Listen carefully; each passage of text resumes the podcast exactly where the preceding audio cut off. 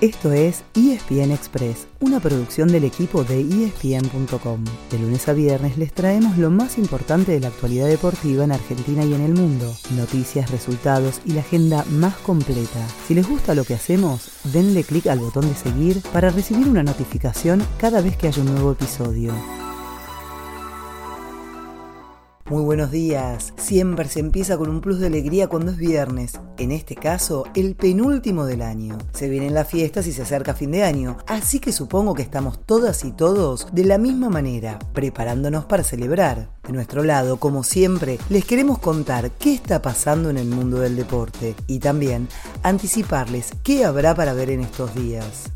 En cuanto a noticias, todavía seguimos hablando del Mundial, por ejemplo, de la última versión del ranking FIFA que tiene como número uno a Brasil. No importó que la verde amarela se despidiera en cuartos de final, tampoco pesó tanto que Argentina haya ganado la Copa del Mundo. Ninguna de las dos cosas fue suficiente. ¿Será hora de revisar la lógica con que se arma el ranking?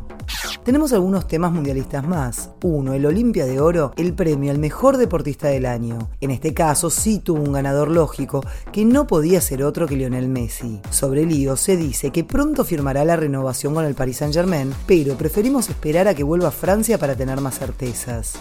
También fue día de festejos para otros seleccionados con su gente, como Nahuel Molina en Embalse, Córdoba y Lisandro Martínez en Gualeguay, Entre Ríos. Y en Mar del Plata hubo un gran reconocimiento a Dibu Martínez, a quien homenajearon más de 100.000 personas. Por último, Pep Guardiola confirmó que le dará unos días más de descanso a Julián Álvarez en el Manchester City, que ayer venció 3 a 2 al Liverpool para meterse en cuartos de final de Copa de la Liga.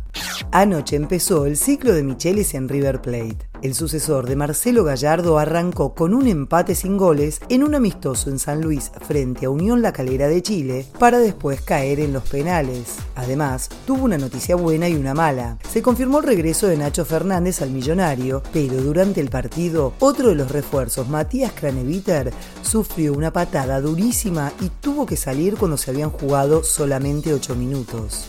Ahora sí, pasamos a lo que se viene. Será un fin de semana de muy poco fútbol a causa de las fiestas, pero hay otras opciones por ESPN y Star Plus. Hoy y mañana hay rugby europeo con el top 14 de Francia y la Premiership de Inglaterra. Y el domingo, como ya es tradición, la NBA tiene su programa especial de Navidad con partidos desde las 2 de la tarde hasta bien pasada la medianoche.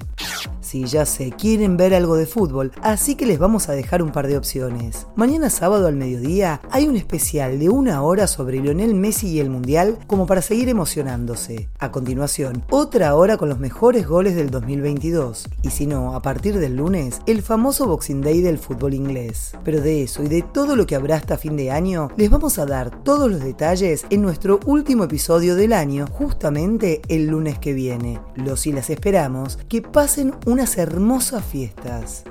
Ese fue el final del episodio de hoy. De lunes a viernes, al comenzar el día, les contamos lo que pasó y lo que se viene en el mundo del deporte. Los esperamos en el próximo episodio con mucho más ESPN Express.